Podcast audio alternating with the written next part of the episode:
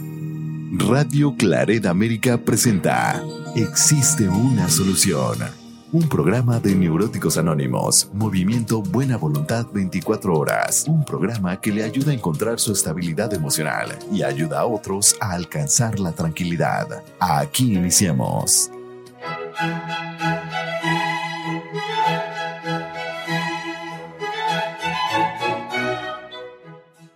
Hola, ¿qué tal, estimado Radio Escucha? Muchas gracias. Gracias por estar con nosotros en un programa más de Existe una solución. Un programa producido por Neuróticos Anónimos, Movimiento Buena Voluntad 24 horas. Muy bien, ¿qué le parece si usted y yo en estos momentos nos conectamos a ese hermoso estado de la República Mexicana, a Oaxaca precisamente, para darle la más cordial bienvenida a nuestra invitada el día de hoy, a Amelia. Amelia, ¿cómo estás? Bienvenida. Muy bien, buenas tardes. Todo bien por acá. Gracias, Amelia. Antes de que iniciemos tu historia de vida, eh, de parte a sugerencias a los compañeros, al, estimado Radio Escucha.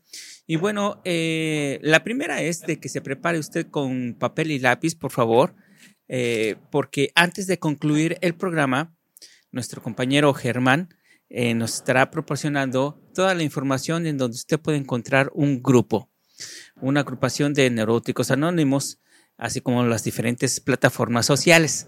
Así es de que, por favor, y si usted no sabe lo que es una agrupación de neuróticos anónimos, déjeme eh, leerle lo que es la, el enunciado de neuróticos anónimos para que usted así de esa manera pueda tener una idea general de lo que es una agrupación. Y bueno, el enunciado de Neuróticos Anónimos reza de la siguiente manera. Neuróticos Anónimos es una agrupación de hombres y mujeres que comparten su mutua experiencia, fortaleza y esperanza de poder resolver sus problemas emocionales y ayudar a otros a recuperarse de la neurosis. El único requisito para ser miembro de NA, es decir, Neuróticos Anónimos, es tener el deseo de alcanzar la tranquilidad para ser miembro de Neuróticos Anónimos, no se pagan derechos ni cuotas. Nos mantenemos con nuestras propias contribuciones voluntarias. NA no pertenece a ninguna secta religiosa o política, ni a organización o institución alguna. No desea intervenir en ninguna controversia ni apoyo o combate a otras causas. Nuestro fin primordial es mantener nuestra estabilidad emocional y ayudar a otros a alcanzar la tranquilidad. Eso es lo que es este Neuróticos Anónimos.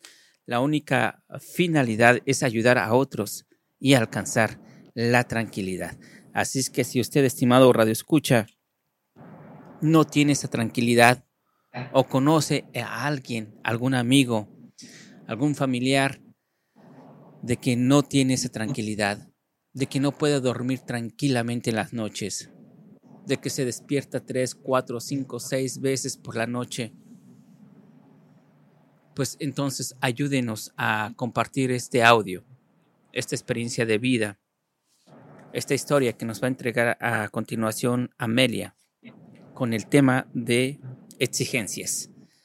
Y bueno, pues eh, dicho lo anterior, eh, vamos a iniciar con la primera pregunta que le hacemos a todos, a todos nuestros invitados, a todas nuestras invitadas, para que a partir de ahí, de esta primera pregunta, bueno, pues empecemos a platicar o tengamos una agradable conversación.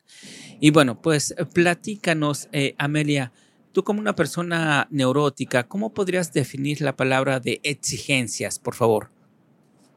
Sí, claro, eh, pues sí es una pregunta compleja, ¿no? Porque sin darme cuenta, eh, sí se manifiesta. Entonces, de manera personal, eh, yo la he percibido como un síntoma precisamente de mi enfermedad, de la neurosis, un síntoma emocional que acarrea mucho sufrimiento por cumplir, pero cabalmente, algo, ¿no? Es algo muy desesperante eh, para cubrir expectativas, planes, sueños, objetivos, tareas, por las mínimas que sean, hasta las más complejas o con mayor responsabilidad, siempre está ese sufrimiento por querer sacar 10, pues, ¿no? Por alcanzar esa perfección pero el transcurso del el, inicio y la culminación de esa actividad, de esa acción, de lo que uno o que lo que yo quiero, durante ese momento hay mucho sufrimiento por alcanzar eso. Entonces es un camino tortuoso emocionalmente hablando. Entonces para mí la exigencia es ese caminito que hay desde el inicio de que tengo que empezar algo hasta llegar a, culminarlo. Y, y, es como no querer que nada salga mal, ¿no? Para mí yo lo, yo lo entiendo de esa manera. Amelia, estas exigencias eh, me imagino que debieron de ver, o, cuándo consideras tú que iniciaron estas exigencias, ¿en qué etapa de tu vida? Pues yo la verdad es que como tengo buena memoria, ¿no? Este, la verdad es que desde el kinder, desde preescolar, yo me acuerdo que las actividades que me dejaban, lo que sea, que sigue por la línea, que no te salgas de la línea. Ah, yo iba así, o sea, y, no me podían distraer o me decían, ahora ponte a hacer esto. O sea, yo sentía mucho enojo si alguien me interrumpía o colorear. Es que no me tengo que salir del circulito.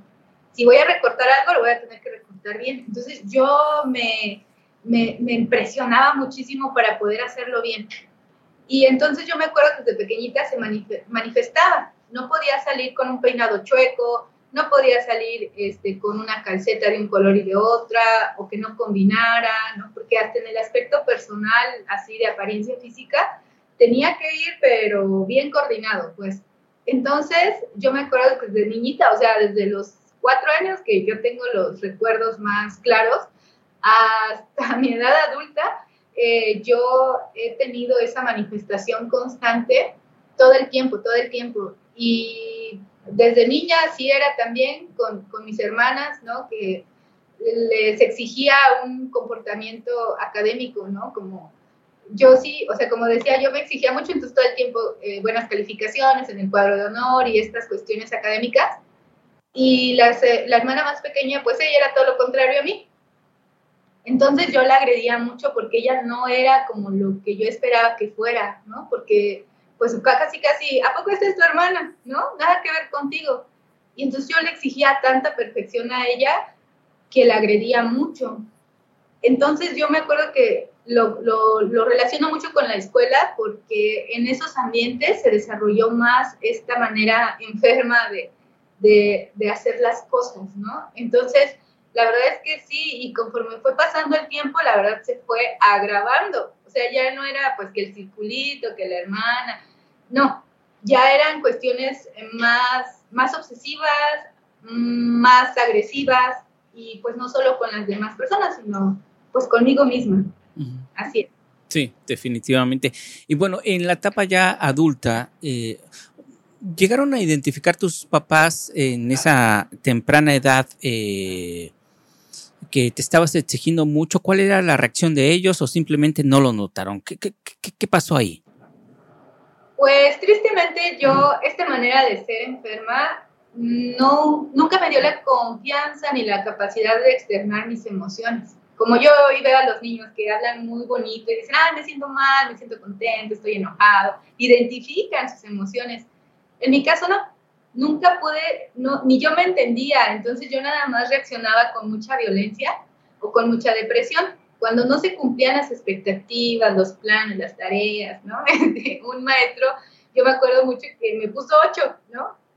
Y yo lloré así, pero como si me hubieran dicho, ya no te queremos aquí en la escuela. Y lloraba mucho, entonces mi, mi reacción es llorar, todo el tiempo lloraba.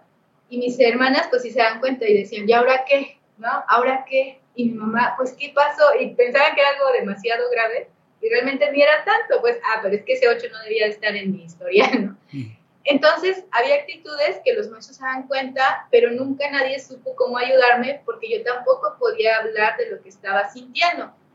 Pero, de alguna manera, sí sabían que, pues, no era igual que mis hermanas, porque era demasiado sensible y lloraba por todo, o me enojaba muy fácil. Y eh, anduvimos en doctores porque mis síntomas físicos, pues, ahí estaban como mis emociones eran muy a flor de piel, entonces al ratito ya tenía algunas cuestiones físicas de los ojos, de alergias, enfermedades que no me detectaban desde muy pequeña. y estuvimos yendo a doctores y doctores y nadie decía, todos me hacían estudios y demás, y pues que físicamente estás bien.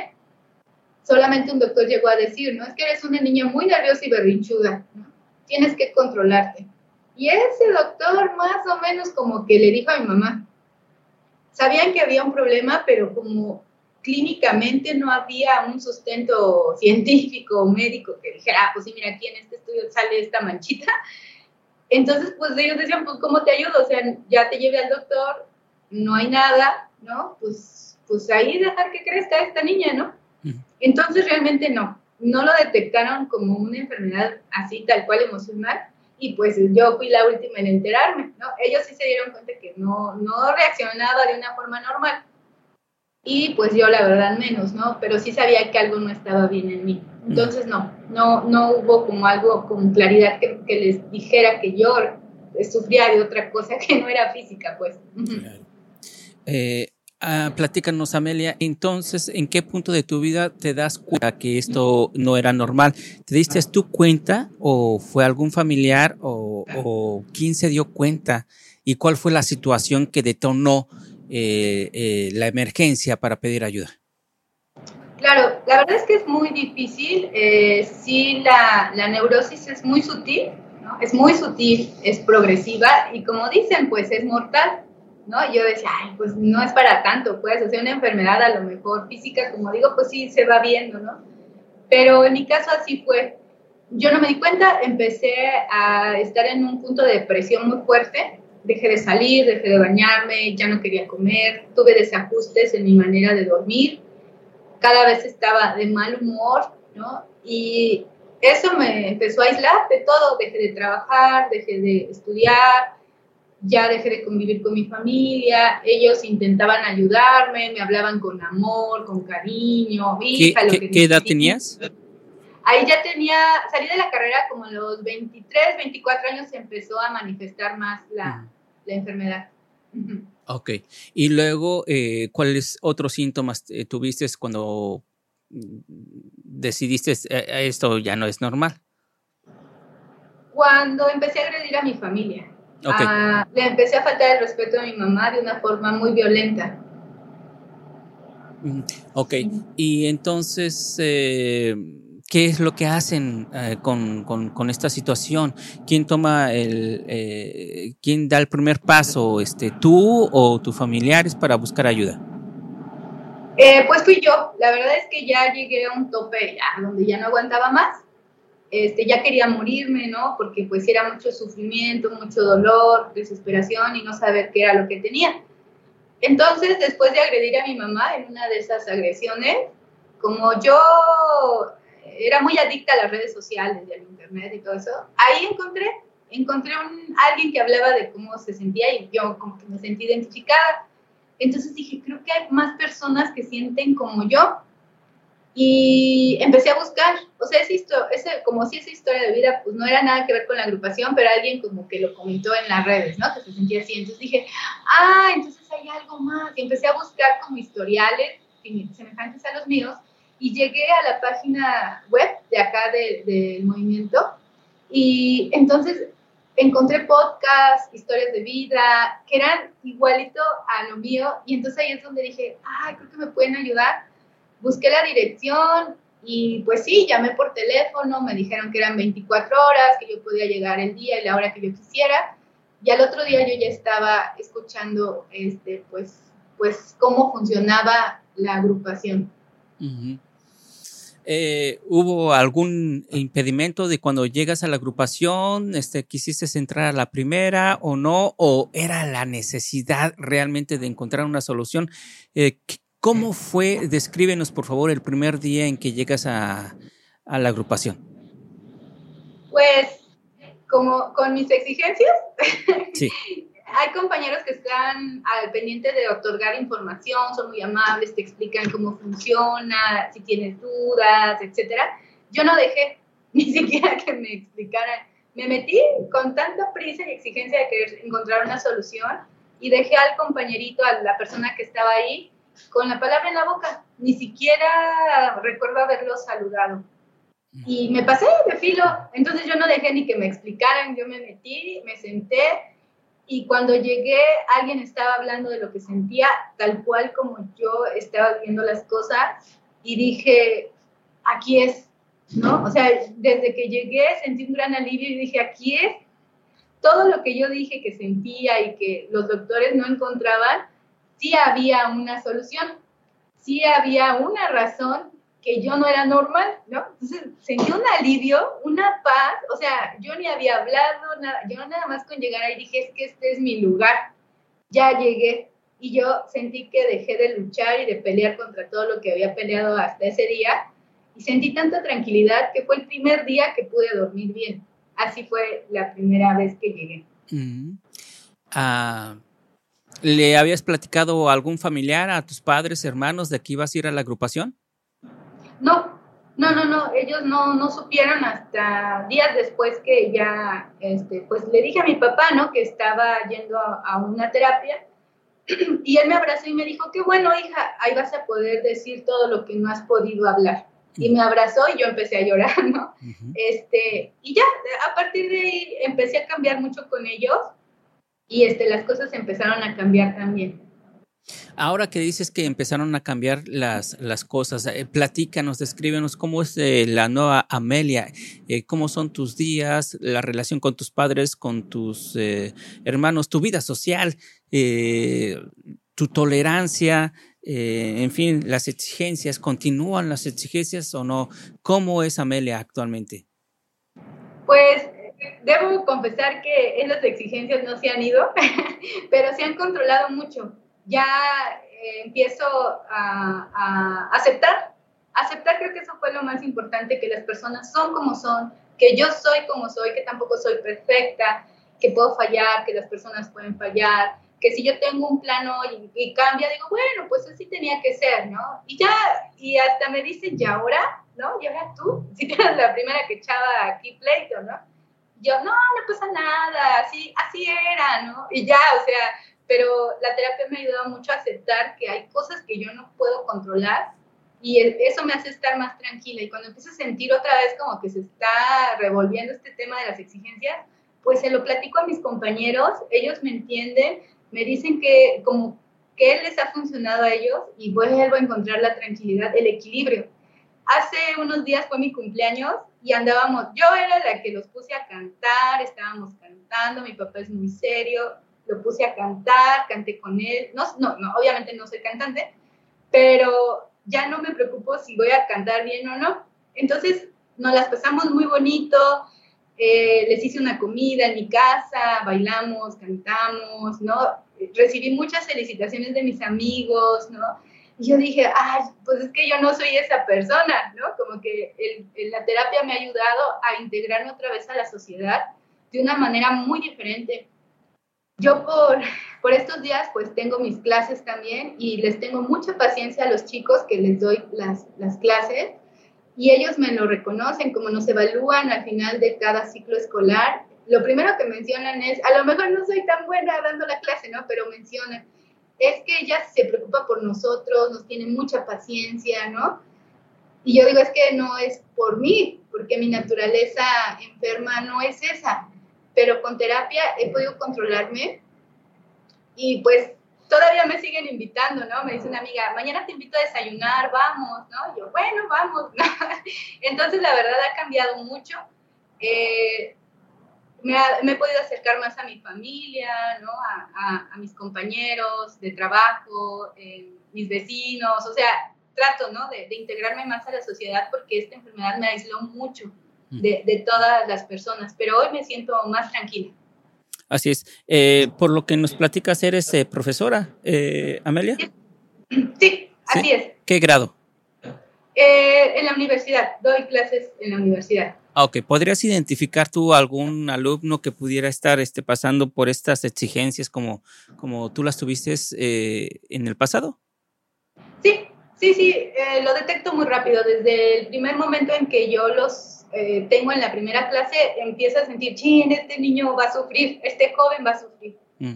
Y personas que encuentro como yo, le digo, este, intégrate con tus demás compañeros, ven, vamos a hacer equipos, ¿no? Este, ¿Qué pasa? Y me acerco y les platico y me cuentan, ¿no? y tienen la confianza de decirme, ¿no? En pandemia, de forma virtual, me decían, maestra, me siento muy mal, ya voy a dejar la carrera. Y ahora sí que hablaban de todo lo que sentían. Y yo hablaba con ellos y les decía, si quieres te canalizo al, pues, al este de psicología o tú dime.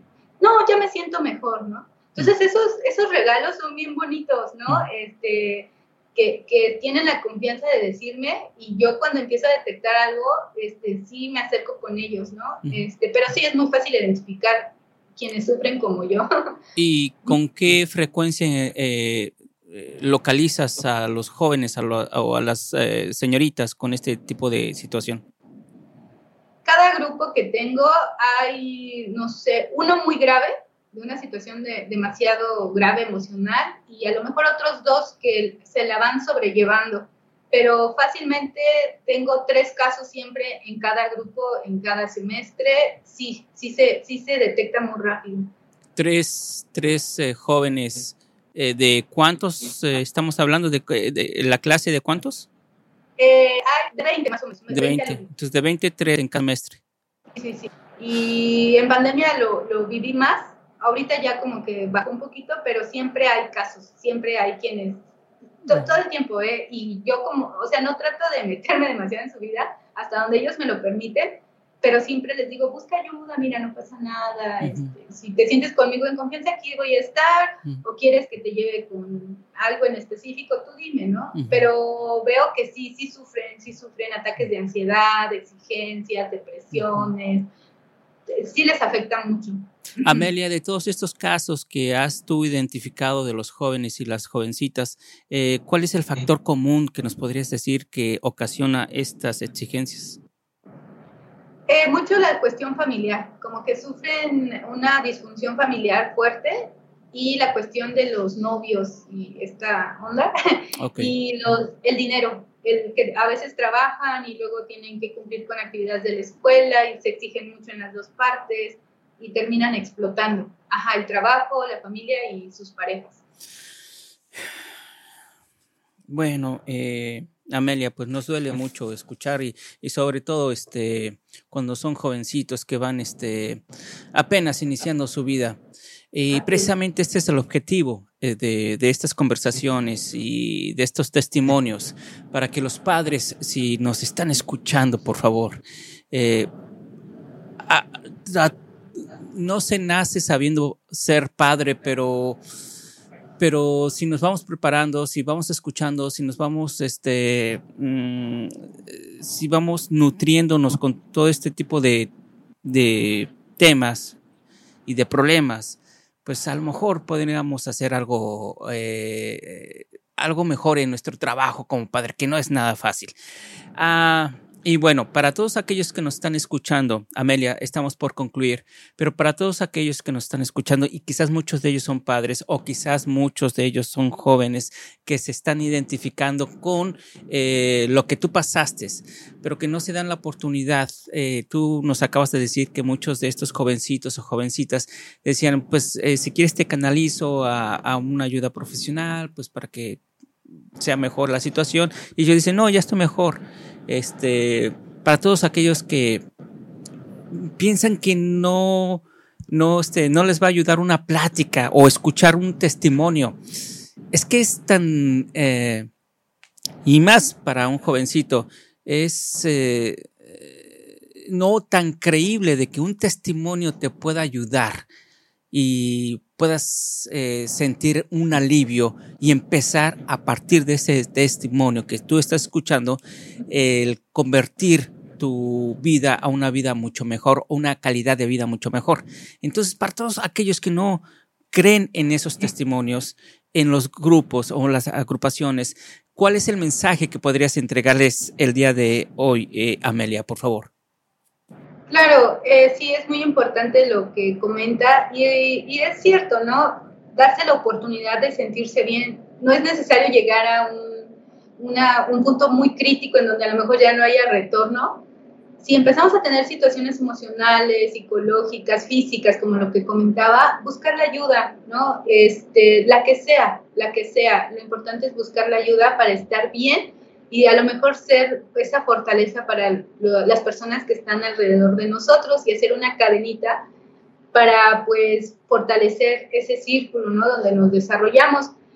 Y si yo detecto que alguien está sufriendo alguna situación, pues igual comentar, fíjate que escuché, vi, eh, aquí hay un número, ¿no? Yo te puedo ayudar, respetando siempre a la persona, pero sí que sienta amor, cuidado, que nos interesa, porque eso, eso uno se siente como en la confianza de poder hablarlo, ¿no? Y respetar y decir, bueno, eh, a lo mejor no te comprendo, ¿no? Porque yo no siento ni pienso lo mismo, pero, pero yo te voy a apoyar, pues, ¿no? Entonces, si, si, si, tienen hijos, este, tenerles paciencia y confianza y no regañarlos, sino más bien tratar de tener un ambiente de confianza para que se puedan abrir y poder decir, es que estoy pasando esto, ¿no? Porque el miedo a ser juzgados, el miedo a ser regañados, a ser criticados, a que nos digan, ah, esta es loca, ya, ¿no? Este, porque nos dicen muchas cosas, pues, ¿no? Apodos y demás por nuestro carácter, que digamos que sí nos los ganamos, pero no es algo que, que, nosotros podamos controlarlo, pues, ¿no?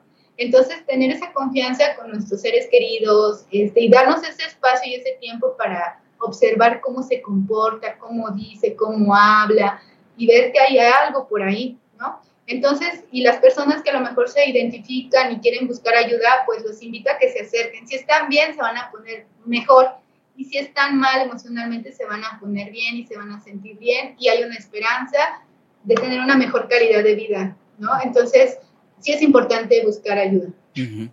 Definitivamente, Amelia, queremos agradecerte tu amabilidad por haber compartido tu historia de vida y con la mano en el corazón esperemos que esto llegue a las personas indicadas.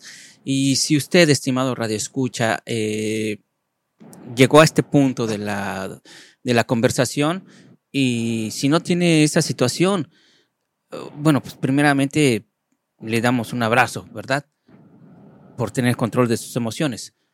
Pero si conoce a alguien que sí le pueda servir este programa, por favor, ayúdenos a ayudar. Comparta este audio a las personas que usted piense que pueda llegarle el mensaje. No sabe usted eh, el cambio que va a ser en la vida de esta persona, la calidad de vida que le va a entregar no solamente a ella o a él, sino a las personas que, lo, eh, que la aman o que lo aman. Así es que por favor, compártalo. Amelia, no resta más que decirte gracias. Gracias por hacer un espacio en todas tus actividades que tienes que hacer el día de hoy para compartir tu historia de vida. Esperemos que llegue al mayor número de personas que necesiten este audio. Amelia, Muchas gracias. No, pues gracias a ustedes y un gusto de poder estar el día de hoy compartiendo pues esta, esta experiencia. Muchas gracias. Gracias, Amelia. Te mandamos un fuerte abrazo y te felicitamos y te queremos mucho este, por haber dado ese paso y sobre todo por este, estar compartiendo esta, esta historia. Muchas gracias y te mandamos un fuerte abrazo, Amelia. Eh, estimado Radio Escucha, eh, por favor saque su papel y lápiz, es muy importante. A ver, vamos a ver, quiero estar visualizándolo. Ya vaya rápido, rápido, por favor, el papel y lápiz. Ok, ya está la libreta. Ya, ok, perfecto. A ver, el lápiz, la pluma. ¿eh? ¿Listos? Bueno, pues entonces vamos a darle la más cordial bienvenida a nuestro compañero Germán. Germán, ¿cómo te encuentras? Bienvenido.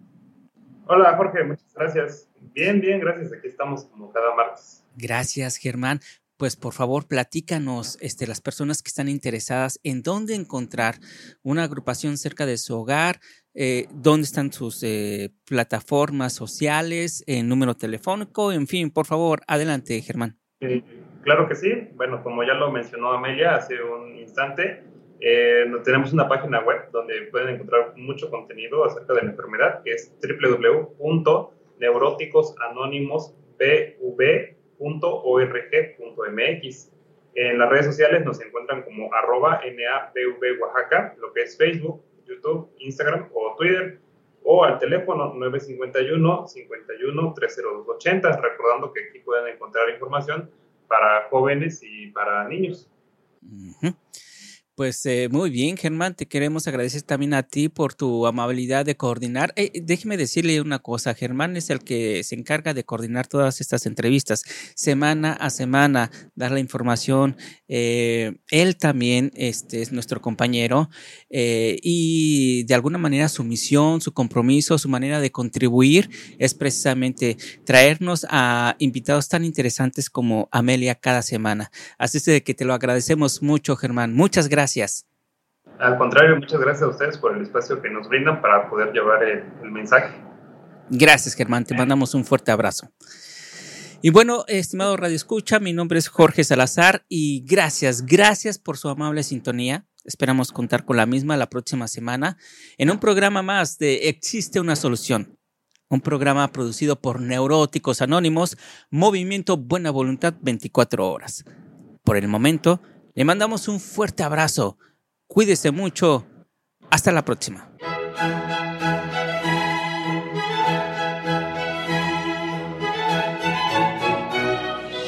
Radio Claret América presentó Existe una solución, un programa de neuróticos anónimos Movimiento Buena Voluntad 24 horas. Sus comentarios son muy importantes. Contáctenos en grupo BBO.